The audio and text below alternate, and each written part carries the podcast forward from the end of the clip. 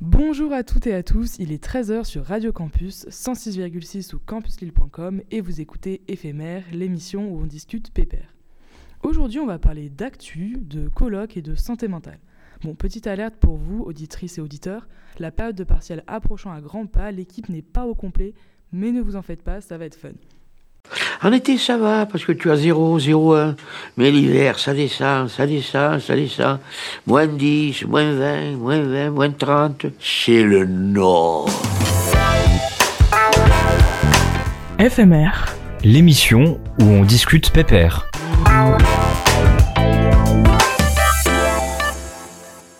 Se mettre dans l'ambiance, on commence avec notre première chronique. Carence, tu vas nous parler de l'actu édition Paper News.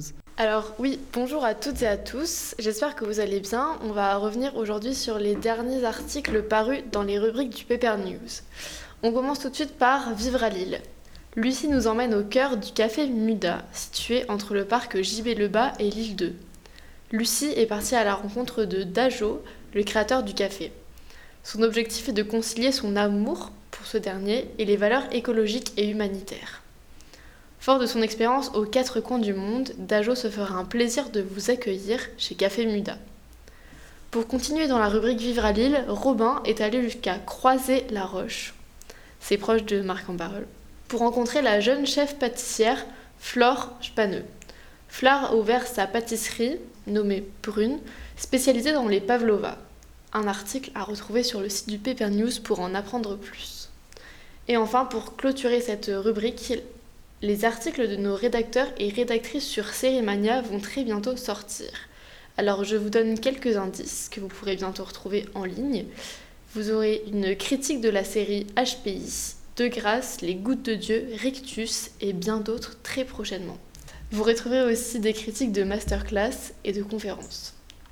On passe maintenant à la rubrique politique, particulièrement active compte tenu de la situation sociale et politique actuelle. De nombreux articles sont en cours, comme celui de Maïssa sur le troisième anniversaire du confinement. Maïssa est allée à la rencontre des étudiants qui étaient à l'époque lycéens lorsque le premier confinement a été décrété. Des témoignages poignants sur la manière dont ils et elles ont vécu ce moment particulier et les effets que le confinement a eu sur leur vision de la scolarité et leur santé mentale. Matisse a quant à lui écrit sur la vision des militants et responsables syndicalistes nordistes sur la radicalisation du mouvement contre la réforme des retraites. Si la montée des violences ne fait pas l'unanimité, ils s'accordent toutes et tous sur la responsabilité du gouvernement face à la dégradation de la situation. Enfin, Mathilda, Alix et moi-même sommes en train de rédiger un article sur les mobilisations qui ont lieu au sein de Sciences Po Lille et qui perdurent encore aujourd'hui contre la réforme des retraites. Vous pourrez bientôt retrouver tous ces articles sur le site du Paper News. Passons maintenant à la rubrique Tendance. François a écrit sur la série The Last of Us, inspirée du jeu vidéo sorti en 2013.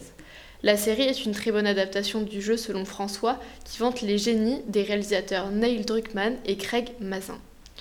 Pour vous la faire courte, les neuf épisodes de la série retracent les péripéties que doit surmonter la population dans un monde post-apocalyptique ravagé par une épidémie de zombies.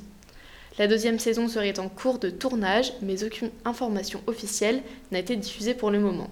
Et on continue cette rubrique tendance avec l'article d'Anna sur le film The Fablemans de Steven Spielberg. Il retrace la vie du réalisateur et scénariste américain sans tomber dans le piège du récit autobiographique nombriliste selon Anna. Un article pareil que vous retrouverez bientôt. Et on clôture cette revue de presse par la rubrique sport avec l'article d'Elsa sur le site du Paper News. Elsa s'est immiscée au sein du club de football américain les Vikings de Villeneuve d'Ascq pour vous montrer le rôle essentiel du quarterback dans l'équipe. Et prochainement, euh, Mano est en train d'écrire un article sur l'OMR, c'est l'équipe de rugby de Marc en Barreul, avec une super interview de Paddy De Hirsch, jeune joueur écossais qui a rejoint l'OMR récemment. Voilà, c'était tout pour la revue de presse des deux dernières semaines, et je te repasse l'antenne. Merci beaucoup Garance, merci pour cette revue de presse. T'en as parlé un peu et Titouan va aussi nous en parler puisqu'il va nous faire un retour sur Sérimania. Et oui, vous n'êtes pas sans savoir que la semaine dernière s'est tenu le festival Sérimania à Lille. Et pour l'émission, je me suis rendu au cœur de l'événement puisque j'ai baladé mon micro à la projection de Apagone, une série réalisée par Raoul Arevalo et Rodrigo Sorogoyen. Les deux avaient déjà collaboré pour la série Antidisturbios, sortie en 2020, le premier en tant qu'acteur et l'autre comme réalisateur. Le showrunner, Fron Arrojo, était présent dans la salle, ainsi que le scénariste du deuxième épisode, Alberto Marini. Le jury étudiant a, lui aussi pu regarder les deux premiers épisodes de la série, qui faisait sa première en salle, après sa sortie en Espagne en septembre 2022. Après un mot de remerciement de la part du showrunner, le premier épisode se lance. Adapté de l'idée d'un podcast, Apagone, qui signifie coupure d'électricité en Espagne, raconte l'histoire d'une Espagne en déroute, touchée brusquement par une tempête solaire qui plonge la péninsule ibérique dans un blackout de plusieurs mois. Enfin, la série raconte plutôt des histoires. Cinq, pour être plus précis. Les cinq épisodes s'inscrivent chacun dans une temporalité différente et transmettent chacun le point de vue de cinq personnes différentes, mais toutes confrontées à la même situation catastrophique. Les histoires et les personnages ont des backgrounds et des destins très variés, mais s'harmonisent et se complètent grâce à des éléments qui reviennent régulièrement, comme la musique ou la persistance de l'ambiance dystopique. C'est d'ailleurs le genre dystopique justement qui a attiré une partie du public en fait, on a trouvé une brochure, je ne sais plus où, et puis j'ai fait une bah, sélection. oui, euh, c'est le, résumé du scénario. Hmm. Ça nous le thème nous intéressait. Bah, disons que c'est l'analyse de la nature humaine, hein, d'une certaine façon. Hein. Alors, je ne connaissais pas du tout. Et hum, en fait, j'ai choisi ben, avec euh, les descriptifs qui sont dans, les prospectus du festival. Et aussi parce que pour découvrir euh, des séries étrangères, européennes, enfin, on est très franco-anglais et j'aime bien voir des choses euh, espagnoles ou nordiques. Le thème aussi, et là je suis partie avant la fin de, la présentation par l'équipe, euh, c'est un thème intéressant en fait. après avoir vécu une pandémie, ça, ça résonne un peu. Je, suis venue vraiment pour découvrir et il y avait une recommandation quand même lors d'une séance précédente, comme quoi euh, cette série-là allait traiter d'un thème euh, euh, sur un côté un peu apocalyptique, et donc ça m'avait intéressé. Je m'intéresse pas mal à la question de la dystopie, notamment pour réfléchir à comment on peut aussi parler d'utopie. Et du coup, c'est effectivement, je suis assez attentive aux créations autour de ce thème-là parce que aussi ça fait écho au monde dans lequel on vit. J'ai bien aimé parce que la thématique un peu euh, science-fiction euh, avec un scénario un peu euh, post-apocalyptique, ça, me, ça me plaît. Un univers en, vogue donc, surtout après le succès récent et énorme de séries nous replongeant dans cet univers comme The Last of Us. Mais certains spectateurs connaissaient les créateurs et, notamment Rodrigo Sorogoyen, récemment récompensé du Goya du meilleur réalisateur pour son long métrage Asbestas. Eh, oui, je connaissais parce que Rodrigo Sorogoyen, eh, il a fait un film euh, qui est très connu en ce moment, Asbestas, et donc je l'ai regardé, il a gagné plusieurs prix internationaux, donc euh, je connaissais, j'avais envie de le voir parce que forcément c'était Rodrigo Sorogoyen qui, qui a participé au projet. Durant la discussion de fin de séance, le showrunner a salué la liberté laissée à la création. Il a confié à la salle que, durant le processus de création, je le cite, le plus difficile n'était pas de créer les différentes histoires, mais de choisir lesquelles adapter. Le public ne semble pourtant ne pas l'avoir très bien perçu, car les deux, premiers, les deux épisodes qu'ils ont pu voir pardon, sont globalement allés là où ils l'imaginaient. Euh, en fait, euh, les, les, scènes, la musique, euh, un peu les, euh, ce qu'il a fait avec la caméra, c'est vrai que ça me rappelait un peu ce que j'avais déjà vu, et notamment cet usage de la, de la musique aussi dans certaines scènes. Euh, ça me rappelait d'autres films que j'ai pu voir aussi auparavant. Euh, c'est pas totalement surprenant, mais en même temps, euh, j'ai beaucoup accroché au début. Et euh, après, il y avait des moments dans la réalisation qui étaient un petit peu chaotiques sur le deuxième épisode, mais en même temps, il y a un traitement très réaliste, très naturaliste qui, est plaisant parce que justement, souvent dans les films catastrophes, on va avoir des choses un petit peu trop grandiloquentes. Et là, finalement, c'est très humain. Donc, j'ai bien, bien aimé cet aspect-là. Que ça vous a surpris? Non, pas du tout. pas, du tout, pas, du tout. Mais pas besoin d'être super original pour plaire, car la plupart des festivaliers en sont ressortis plutôt satisfaits. Et est-ce que ça vous a plu? Ah, énormément. Oui. Énormément, énormément. Est-ce que ça colle à la, Ça réali- colle à la à réalité. la réalité? Oui, c'est très bien tourné, c'est tourné de façon très nerveuse. euh, Et puis le- il y a la musique de fond qui est, qui est bien faite. Oui, ça joue un rôle. La musique de fond, oui, oui, oui. joue énormément. C'est ouais.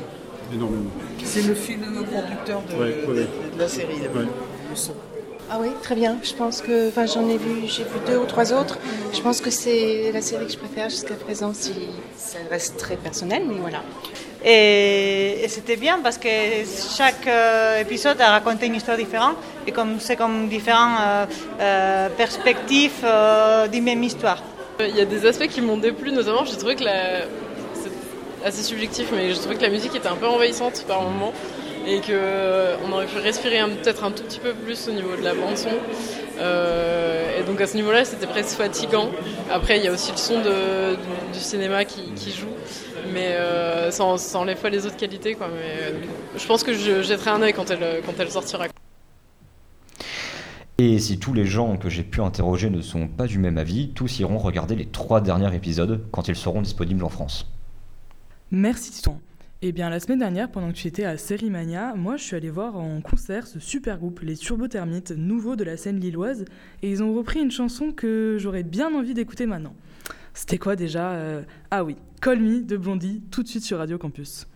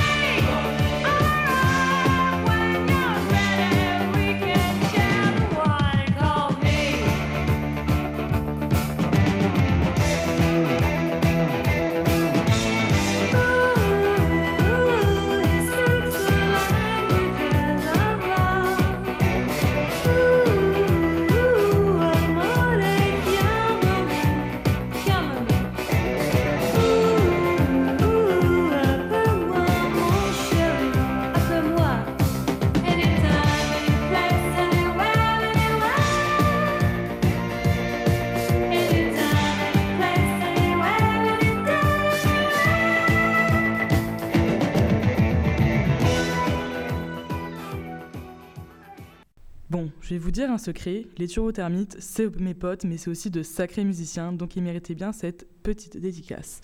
Bon, assez parlé de moi, Titouan, tu reprends le micro puisque tu souhaites nous conter ton humeur sur la vie en communauté. Et oui Anouk, me revoici dans une toute autre ambiance. Je suis sorti de ma salle de cinéma et suis rentré chez moi dans ma colocation.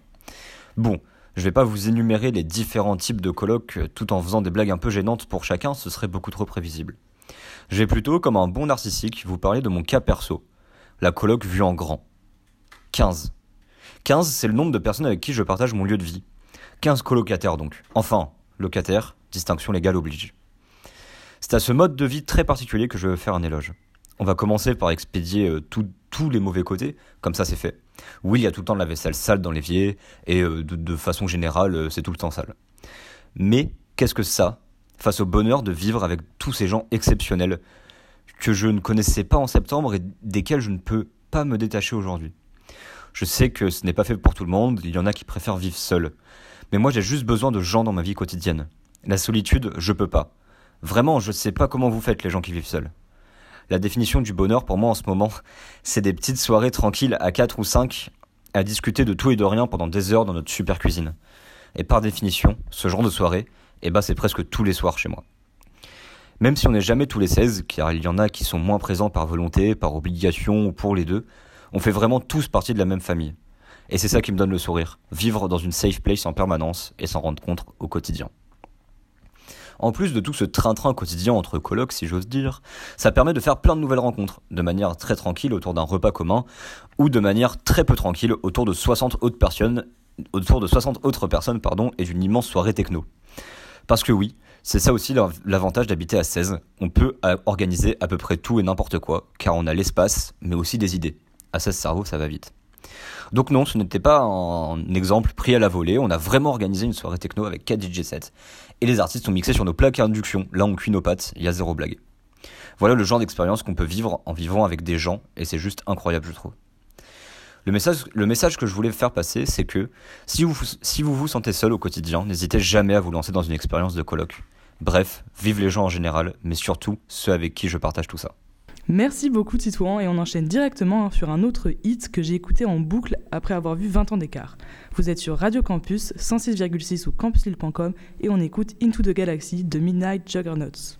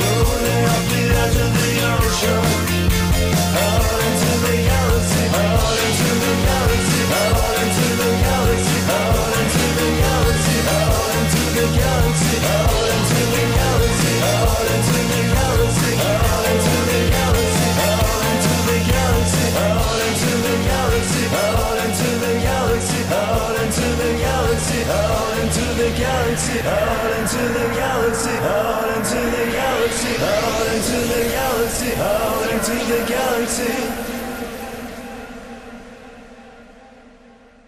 Vous êtes un peu perdu niveau actu, vous n'arrivez plus, vous n'arrivez plus à suivre. Ne vous en faites pas, auditrices et auditeurs. Corentin est là pour vous faire le point de l'actu. Bonjour Corentin. Salut Anouk, bonjour à tous. Aujourd'hui, on va parler retraite, mobilisation, police et plus précisément des unités Bravem. Et qu'est-ce que c'est euh, les unités Bravem? Alors les Bravem, ce sont les brigades de répression de l'action violente motorisée. Elles ont été créées en 2019 au moment des Gilets jaunes par le préfet de Paris de l'époque, Didier Lallemand. Il les a présentées comme des unités anti-casseurs faites pour remplacer les unités de détachement d'action rapide, aussi appelées DAR. Les Bravem sont facilement repérables, ils se déplacent à moto, ils sont deux sur le véhicule, un avec un casque blanc, qui est le conducteur, il est issu d'une unité motocycliste, et un avec un casque noir, qui est issu des compagnies d'intervention ou de la BAC. La particularité de ces unités Bravem, c'est qu'elles ne sont pas permanentes et sont déployées seulement lors des manifestations pour contrer les violences de rue et les dégradations, entre autres. Et pourquoi est-ce qu'on en entend parler en ce moment? Eh bien, avec les nombreuses manifestations qui ont lieu pour protester contre la réforme des retraites, le gouvernement et la préfecture de Paris utilisent tous les moyens à leur disposition pour assurer le maintien de l'ordre au sein de ces mouvements de contestation. Sauf qu'en ce moment, ces unités font polémique. Déjà décrits au moment des Gilets jaunes pour des faits de violence policière, les Bravem semblent récidiver. Plusieurs scènes filmées par des manifestants ainsi que des témoignages tentent à mettre en cause les Bravem et pointent du doigt des débordements. Depuis le début du mouvement de contestation, l'IGPN, la police des polices, a été saisie 17 fois sans que l'on sache exactement combien de ces plaintes concernent les Bravem. La chef de l'IGPN, Agnès Thibault-Lecuivre, a déclaré sur le plateau de BFM TV qu'il serait, je cite, prématuré d'indiquer ce chiffre sans avoir d'abord identifié les policiers mis en cause. De quels incidents parle-t-on exactement? Beaucoup de vidéos et autres documents circulent, mais certains ressortent du lot, si j'ose dire, et attirent plus l'attention. Le premier document compromettant pour les Bravem est un enregistrement sonore dévoilé par plusieurs médias, dont Le Monde et l'Oopsider le, 20 le 26 mars. Euh, L'enregistrement date du 20 mars, jour de rejet des motions de censure déposées contre le gouvernement à l'Assemblée. Et dans cet enregistrement, on entend un groupe de policiers de la Bravem procérer des menaces contre sept manifestants, tels que, je cite, T'as tellement de chance d'être assis là maintenant qu'on t'a interpellé, je te jure, je te pétais les jambes au sens propre, je peux te dire qu'on en a cassé des coudes et des gueules. Fin de citation. Les policiers ont été identifiés comme des membres de la 21e d'in- compagnie d'intervention en formation Bravem, mais aucune suspension n'a été décidée pour le moment. Un autre incident a beaucoup fait parler, il s'est déroulé le 21 mars. Un motard de la Bravem a roulé sur la jambe d'un manifestant avec son véhicule, un incident qui a valu aux manifestants une interruption temporaire totale de travail de 8 jours. C'est un échantillon, et je ne vais pas mentionner ici les agressions subies par des journalistes comme Paul Boyer ou Rémi Buisine. Quelles sanctions peuvent être prises contre les Bravem? Alors ça peut aller d'une simple amende à de la prison, même si c'est un cas qui se présente rarement pour ces unités. Tout dépend au départ du type d'enquête menée par l'IGPN. Il y a deux types d'enquêtes. Ça peut être soit une enquête judiciaire qui est ouverte dans le, dans le cadre de faits portant atteinte à la société civile reprochée à l'agent, comme de la corruption, l'usage de son arme ou des violences. Dans ce cas précis, seul un procureur ou un juge peut saisir l'IGPN. Et l'institution mène ensuite son enquête et transmet ses conclusions à un juge d'instruction qui décide des sanctions contre l'agent. Et celui-ci encourt les mêmes sanctions qu'un citoyen ordinaire. L'autre cas, ça peut être une sanction administrative qui émane de la Direction générale de la police nationale, du ministre de l'Intérieur ou du préfet de police. Et ce sont ces enquêtes-là qui visent les Bravem. Ici, on reproche à l'agent des faits qui portent atteinte à sa profession ou à l'institution policière, comme l'ébriété pendant le service ou un détournement de scellé. L'IGPN propose des sanctions qui vont de l'avertissement jusqu'à l'exclusion définitive, et c'est la hiérarchie du policier qui a le dernier mot. Les citoyens peuvent-ils saisir l'IGPN pour porter plainte contre un agent? Alors les citoyens peuvent signaler des faits à l'IGPN via un formulaire en ligne qui existe depuis 2013, mais il ne s'agit pas d'un dépôt de plainte en tant que tel. En revanche, euh, une pétition a été lancée sur le site de l'Assemblée nationale pour demander la dissolution des Bravem. Elle a dépassé les 177 000 signatures mercredi, un record depuis le lancement de ce dispositif en 2020. Et si elle dépasse les 500 000 signatures issues de 30 départements au moins, elle pourrait faire l'objet d'un débat dans l'hémicycle. La présidence de l'Assemblée peut aussi d'ores et déjà renvoyer la pétition à l'une des commissions permanentes, ici celle des lois, qui peut soit la classer, soit l'examiner en interne. On a appris aujourd'hui que la commission d'ailleurs examinera la, recevabilité de la pétition le 5 avril. Affaire à suivre donc. Je te rends l'antenne à Nouk. Merci beaucoup Corentin. Et il est enfin là le moment tant attendu de l'émission Surtout Parti Touan. C'est l'instant papotage, discussion, et on va parler en ce vendredi 31 de santé mentale. Sujet longtemps abordé avec des pincettes ou carrément balayé sous le tapis, la parole autour des troubles mentaux semble s'être libérée ces dernières années. Selon une étude du ministère de la Santé en 2022, près d'un Français sur quatre montre des signes d'un état anxieux. On l'a bien vu et peut-être vécu, la pandémie du Covid, qui paraît pourtant loin, a grandement marqué la santé mentale, surtout chez les jeunes entre 16 et 24 ans, et les chiffres sont montés en flèche et ne sont pas redescendus. Est-ce que vous, autour de la table, vous avez ressenti cet impact et aussi cette libération de la parole autour de la santé mentale?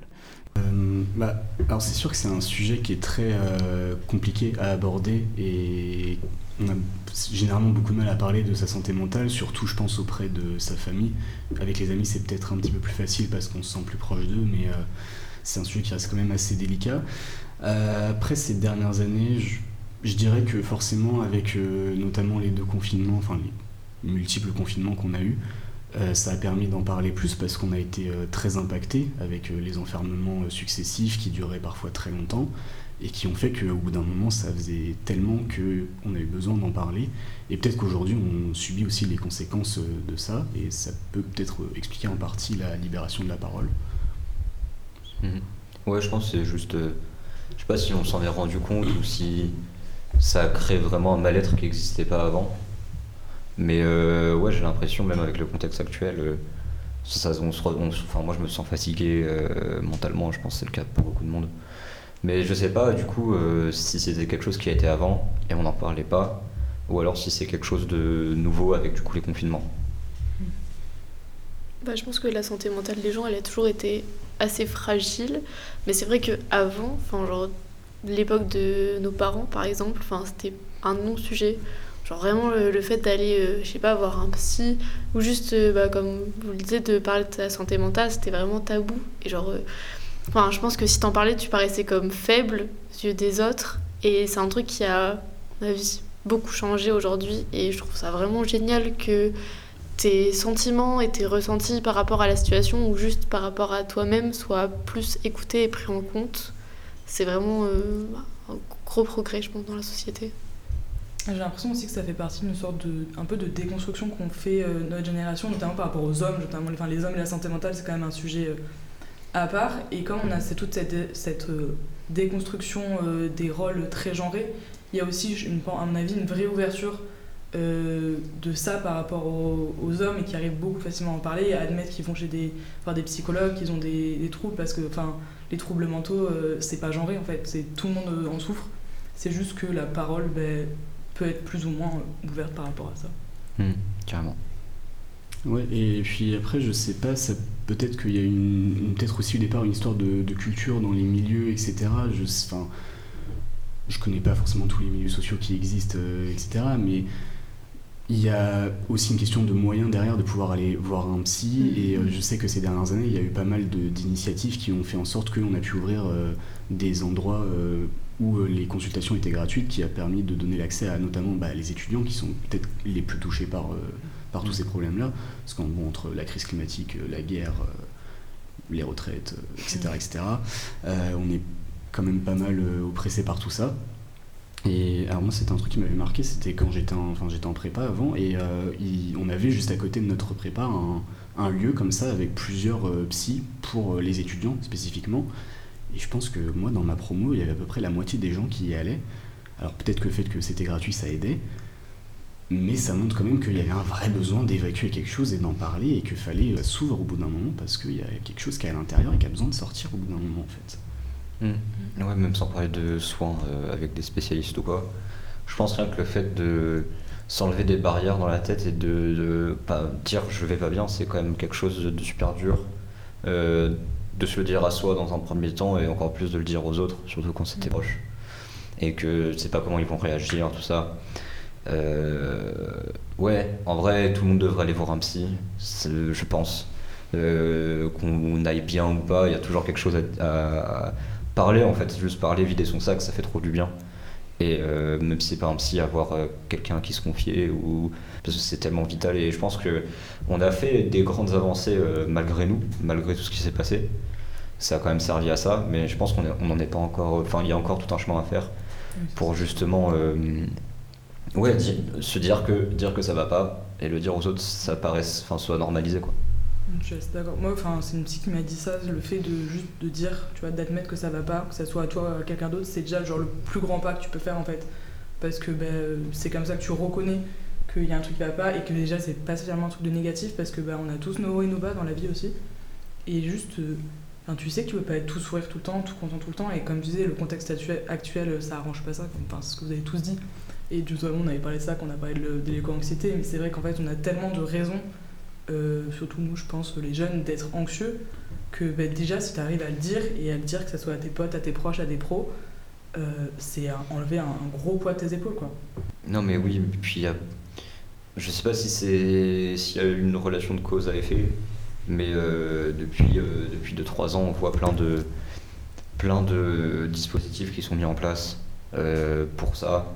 Euh, des collectifs de psy qui sont spécialisés, dans, les, dans la santé mentale étudiante, euh, des, euh, je crois que c'est le chèque, le chèque psy, un truc comme ça. C'est des, c'est des séances remboursées, mais c'est, enfin, ça reste limité et tout. Parce que c'est vrai que bah, les soins psy, ça coûte quand même super cher en fait. Je sais que les vois coûter 60 euros de l'heure, quoi. Donc, bon, c'est bah, énorme. C'est remboursé parce que, bah, encore, t'as ce truc-là, les, les chèques ça dépend des assurances, mais c'est. Des fois, tu peux avoir, je crois, entre 5 et 10 séances euh, remboursées, mais bon, tu dis, bah, 60 balles quand t'es étudiant, euh, ça fait un peu cher, quoi. Et donc, heureusement qu'il y a tous ces dispositifs qui ont été mis en place. Et après, euh, il y a aussi un problème, des fois, de. Enfin, même si on arrive à en parler tout ça, là, on dérive, ça dérive un peu du sujet de base, mais il y a un problème de temps aussi parce que ces collectifs, c'est super, mais juste, il n'y en a pas assez, je pense, pour la quantité de demandes qu'il y a. Et si tu as envie de faire ce fameux pas d'aller voir quelqu'un et que tu vois qu'il y a trois mois d'attente, bah, tu vas te dire, bah, en fait, non, j'ai pas envie d'attendre trois mois. Et du coup, bah, c'est soit tu, tu lâches 40 ou, 5 40 ou 45 et 60 euros, soit euh, bah, tu parles pas, quoi. Ouais, bah, c'est ça. Genre, je sais que nous, à Sciences Po, on a ce dispositif, genre les Happy Hour. Et euh, en gros, c'est full, quoi. Genre, euh, c'est pris d'assaut quand t'as des places qui sont ouvertes. Mais euh, t'as aussi le truc, j'ai une amie euh, qui a fait la démarche d'aller voir euh, un psy. Et en fait, euh, elle y est pas allée pendant peut-être genre euh, deux mois. Et après, elle trouvait, enfin, elle, elle se trouvait pas légitime d'y retourner parce que elle y est pas allée genre deux semaines après comme la psy te aurait pu la conseiller. Et donc du coup, là tu re-rentres dans la spirale de dire ok bah j'ai mal mais genre enfin la psy elle va me juger parce que je suis pas allée deux semaines après, là j'y retourne deux mois. Enfin qu'est-ce qu'elle va penser de moi alors qu'en fait t'es totalement légitime d'y aller genre fonce. Enfin si t'as l'opportunité si tu peux y aller bah vas-y enfin ça peut que t'aider à, à aller mieux. Mais je trouve ça intéressant que tu parles de légitimité justement parce que à mon avis c'est un gros poids sur ça. Et notamment le fait qu'on arrive à en parler que ça soit par exemple montré sur les réseaux. Enfin moi je sais qu'il y a des, bah, des influenceurs entre guillemets que je suis qui en parlent un peu tu vois. Et ça c'est un truc qui est assez récent qui montre aussi qu'ils ont des troubles qui sont diagnostiqués tu vois. C'est pas de l'auto-diagnostic mais euh, et qui en parlent et je pense que ça dit ok t'as pas besoin non plus d'être au fond du trou pour être légitime d'aller voir quelqu'un. Des fois juste ça va pas trop. Et ben t'as le droit aussi et le fait que ça soit maintenant beaucoup montré sur les réseaux qu'on arrive à mettre beaucoup de mots sur des choses que tu peux ressentir et que des fois beaucoup de gens res- ressentent c'est aussi euh, une grande aide à mon avis. Et ça aide dans ce processus de dire bah, je, suis hyper- je suis légitime enfin tout le monde est légitime à parler de ce qui va pas à aller voir quelqu'un s'il faut. Et enfin après le processus de guérison entre guillemets encore une fois c'est des hauts et des bas et des fois ben tu vas pas pendant deux mois c'est pas grave c'est ton parcours à toi aussi quoi Ouais, ça aide à- Enfin, tout ce chemin-là, euh, ça fait une prise de conscience, quoi. Mm. Euh, parce que rien. En fait, je me dis, s'il y a quelqu'un euh, dans, ton, dans ton entourage qui te dit ça va pas, ça peut-être te faire prendre conscience que bah, toi non plus ça va pas forcément super bien. Et du coup, bah, ça va peut-être créer une relation, enfin une relation, une réaction en chaîne. Et, euh, et du coup, bah, toi en disant que ça va pas à quelqu'un d'autre, euh, ce quelqu'un d'autre va réaliser aussi. Et c'est, je pense que c'est même tous ensemble, tu vois, on va réussir à, à faire en sorte que si tout le monde s'en rend compte en même temps que personne ne va bien, on va essayer de tous aller mieux ensemble. Et bah, je sais pas, c'est peut-être utopiste ce que je dis, mais genre il y a, il y a ce phénomène-là de plus les gens en prennent conscience, plus le nombre de gens qui en prennent conscience va augmenter. Et du coup, bah, plus il y aura de revendications par rapport à ça, et plus ça va faire bouger les choses. Les choses.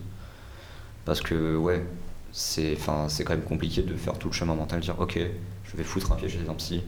Et puis, on n'en a pas.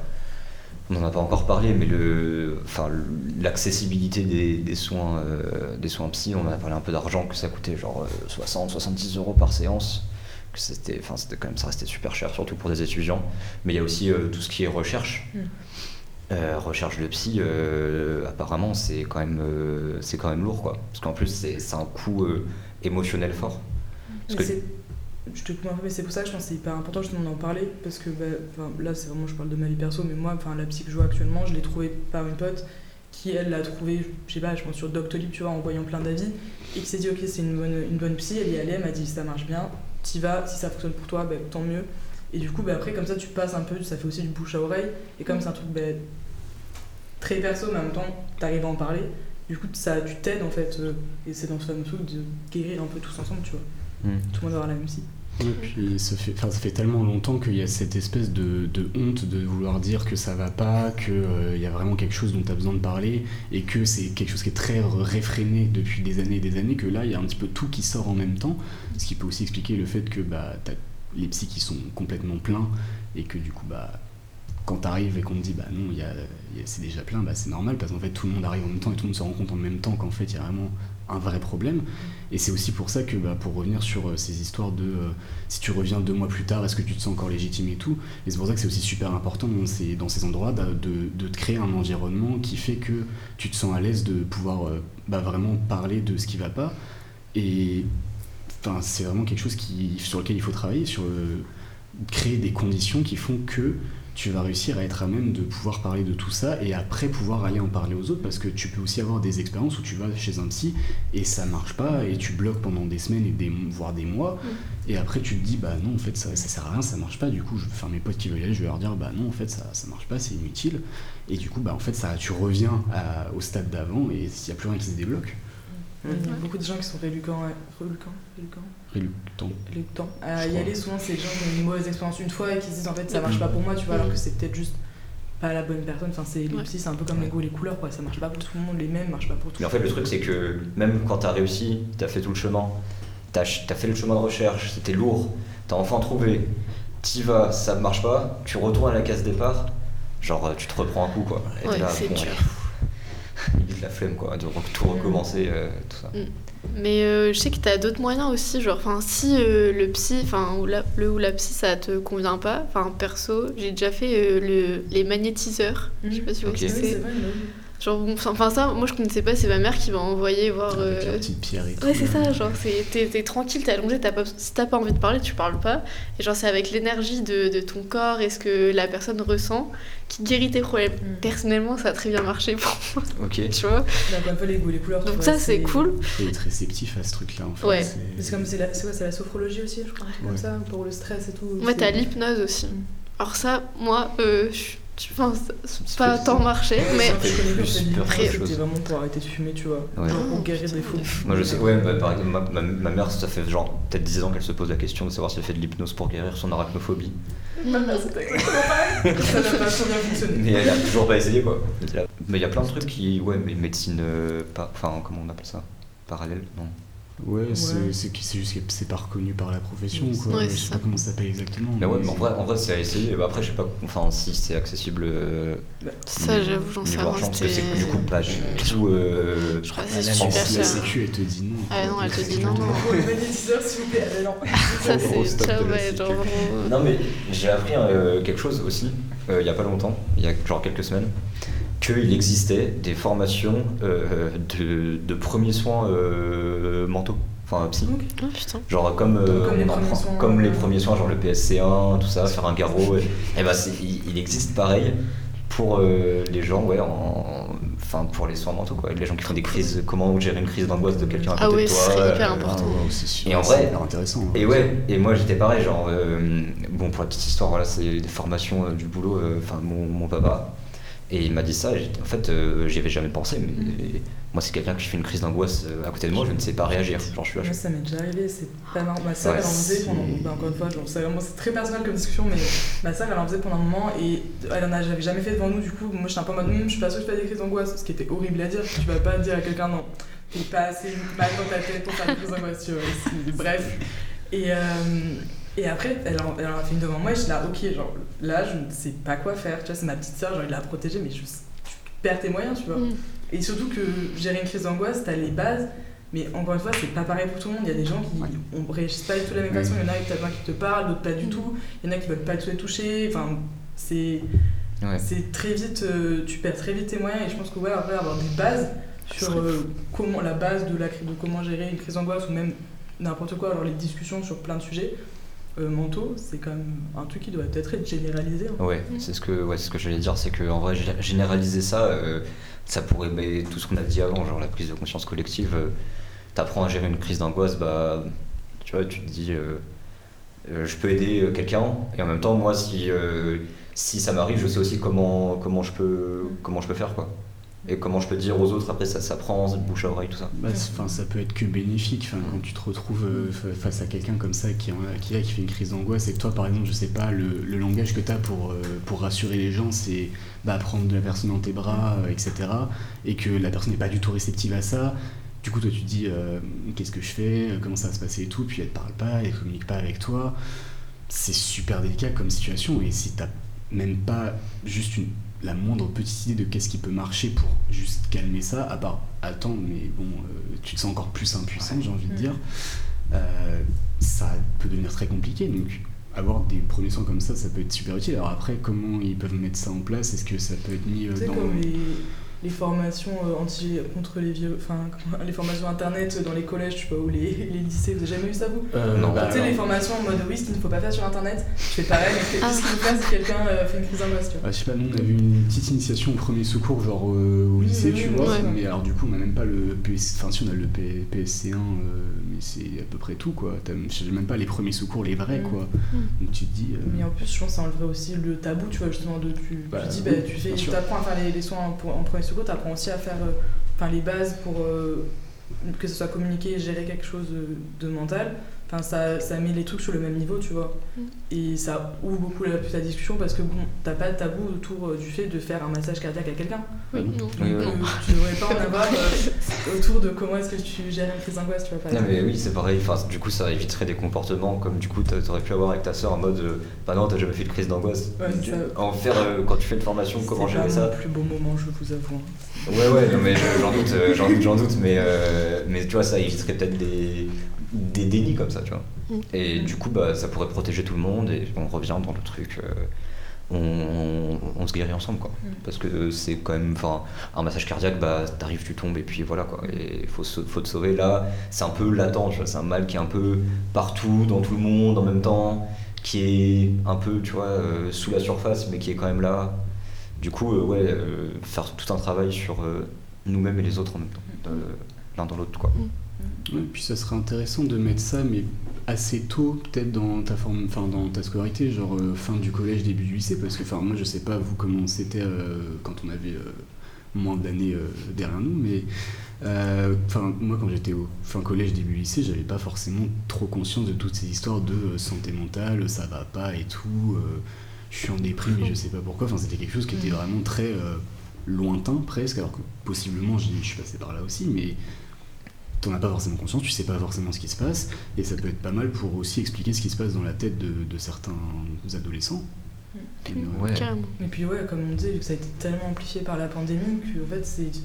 Enfin, t'as utilisé le, le mot protéger, c'est vraiment ça, t'as envie de protéger, genre... t'as- pour le coup, c'est notre génération, tu vois, t'as vraiment envie de protéger les gens parce que tu sais que toi, ce que tu ressens, ça peut-être ton voisin le ressent, que tu sois à droite, à gauche, partout, euh, peut-être beaucoup plus fort, peut-être un peu moins fort, mais qu'il y a tout, tout le monde, je pense, a déjà... bah, L'anxiété, c'est quand même super répandu euh, chez les jeunes maintenant. Et même tous les autres troubles, quoi, que ce soit des troubles dépressifs, euh, autres, enfin, tous les autres. Ouais, mais c'est vrai que j'ai l'impression que t'en parles beaucoup plus une fois qu'on est dans le supérieur qu'avant.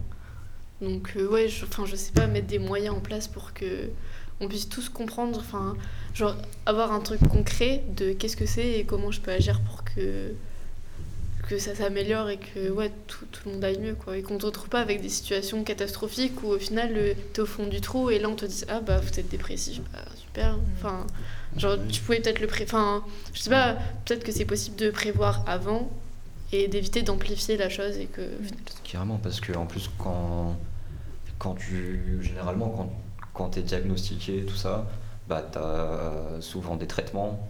Euh, et ces traitements, en plus, enfin, ils sont lourds. Sur la vie, souvent. Euh, et en plus, ouais, enfin, c'est, c'est vraiment pas des trucs euh, dont, dont on s'en sort facilement.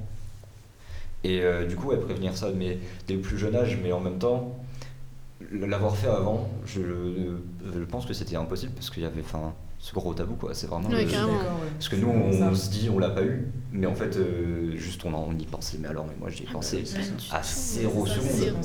À zéro seconde avant le confinement, moi, j'y pensais, mais ma santé mentale, je sais même pas que ça existait, tu vois, limite. Et encore moins celle des autres. Euh, mais du coup, je pense que, ouais, maintenant, euh, faut en profiter, quoi. Mm. Faut en profiter maintenant que ça sort, faut en profiter. Il faut, enfin, faut pas attendre, quoi. Faut, pour moi, enfin, faut y aller direct. Parce qu'on a, on a compris le problème. euh, Enfin, on l'a compris. En tout cas, on l'a perçu. On sait qu'il est là. Et on peut essayer ce genre de truc, quoi. Je trouve que même s'il y a une. Je t'ai coupé ou pas Que même s'il y a une libération de la parole, il y a quand même une, un problème au niveau de la médiatisation. Enfin, Mm. quand. Euh, je sais plus quel journal a écrit ça, qu'ils ont parlé de la vague de flemme française. T'es là, non, c'est pas une vague de flemme, c'est vraiment une vague genre, dépressive qui, a tra- qui traverse la France, tu vois. Je, sais- je- je l'ai vu, mais je sais plus qui a écrit Je ça. sais plus quel journal. En plus, c'était un, un grand journal, tu vois. et J'étais là, mais en fait, tu peux pas. Il y a un vocabulaire aussi à apprendre. Et le Mm. fait d'en parler, ça aide à améliorer ce vocabulaire. Mais il faut que ça soit euh, bah, beaucoup plus généralisé, quoi. Tu peux pas parler de flemme quand euh, c'est vraiment ce que tu décris, c'est vraiment des symptômes d'anxiété très forte, de dépression. Il y a, ouais, il y a ce truc de. Je pense que nous, on, on l'a beaucoup parce qu'on est sur les réseaux, ça circule beaucoup. Mais peut-être que la génération au-dessus, qui a été beaucoup moins euh, sensibilisée à ça, n'a pas. Et du coup, n'en- n'apprend pas à, aux gens qui l'entourent, qui sont dans la même tranche d'âge. Ouais.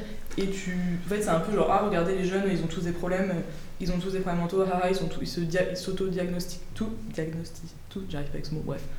Euh, alors que non, c'est juste que on- on- enfin, tu, tu connais les termes et tu, tu vois ce que c'est en fait, parce que bah, c'est exactement ce que toi tu ressens, ce que ton pote ressent, ce que ton frère, ta soeur ressent.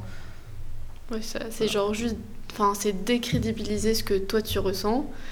Et ça t'encourage pas à faire les démarches pour que ça s'améliore. C'est vrai que nous, on est souvent catégorisés comme euh, la génération de la flemme. Bah, au- au-delà de la flemme, bah, c'est tout ce que tu as dit. Il y a énormément de problèmes de santé mentale qui, qui sont derrière.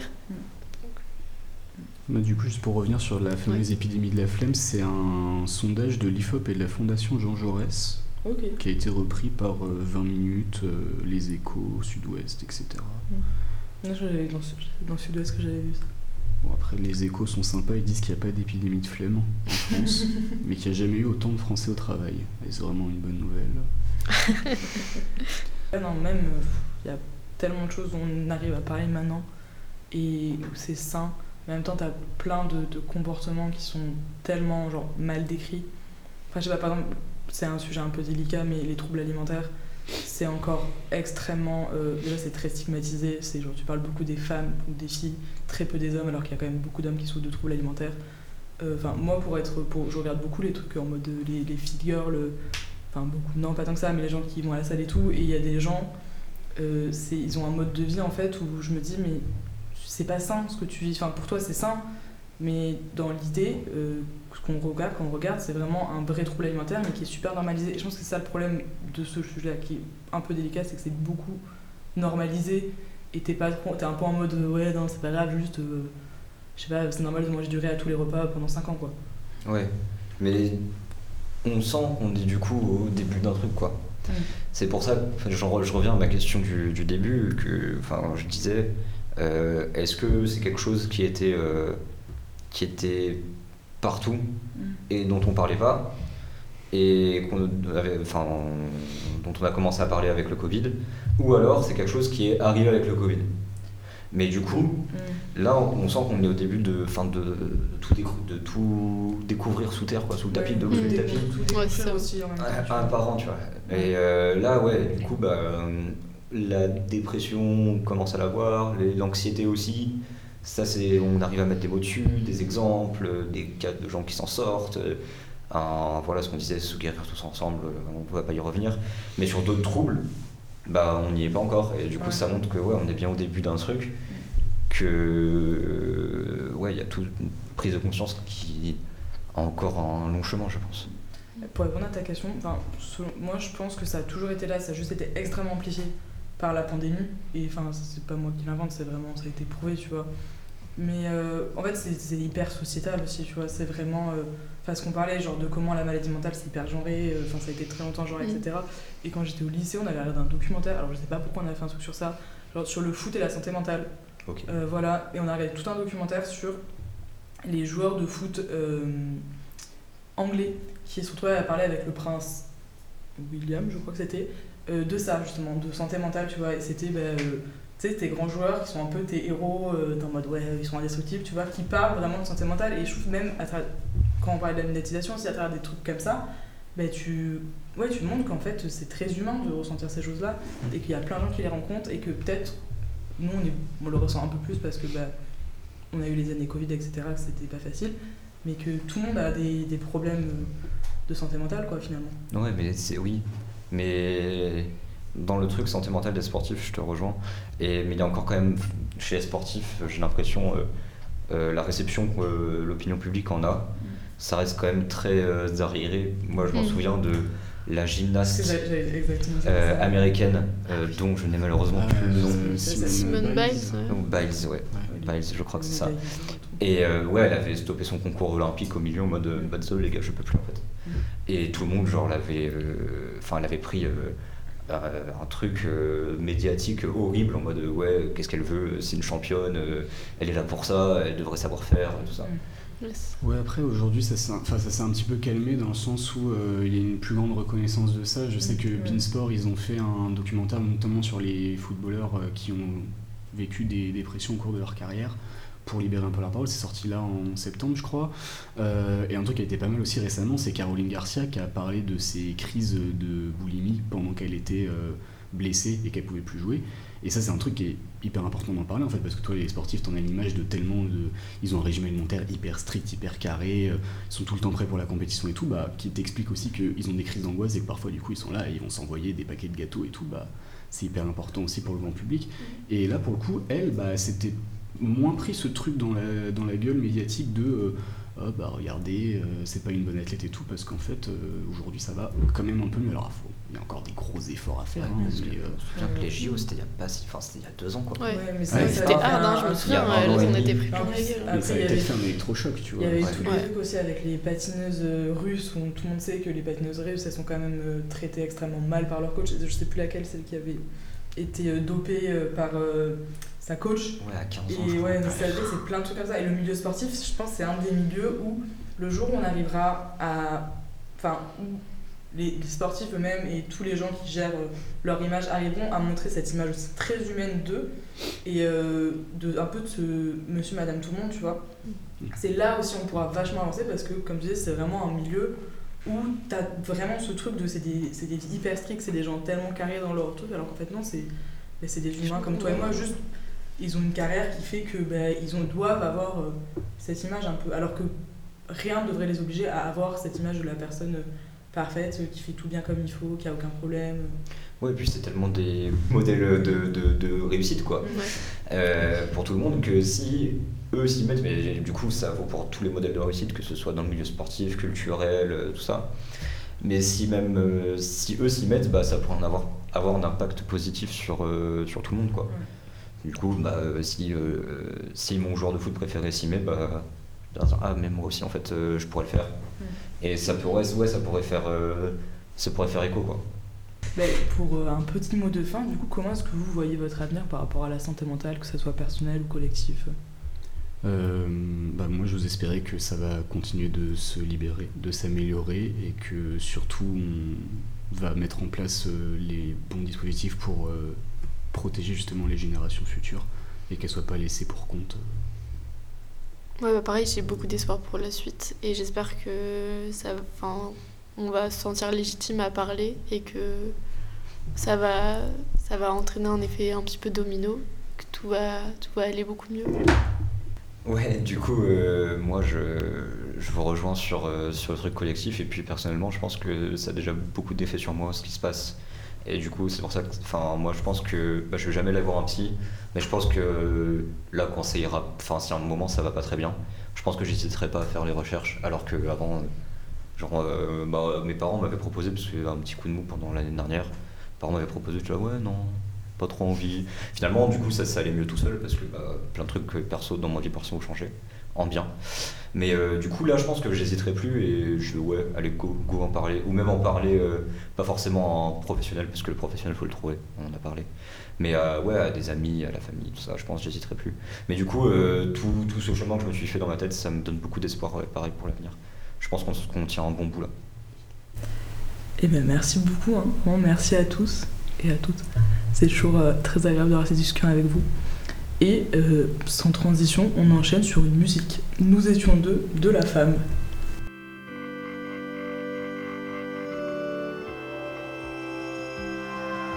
Voilà, nous étions deux, nous étions deux. Et j'ai dit oui à son ennui. Si je le pouvais, je le regretterais. Elle était ta meilleure amie.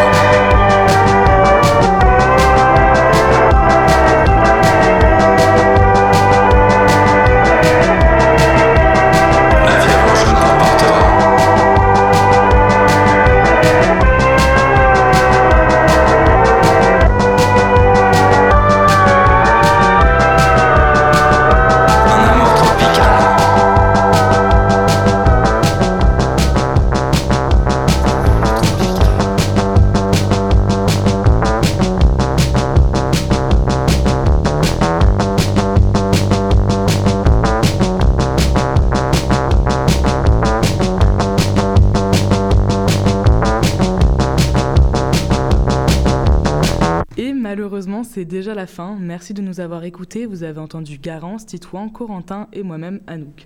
Ne, quittez pas l'antenne puisque tout de suite, vous retrouvez, après une dernière musique de ma part, le programme musical de Radio Campus. Et à 15h, c'est le moment de Goodbye Kevin avec Léna et Pierrot.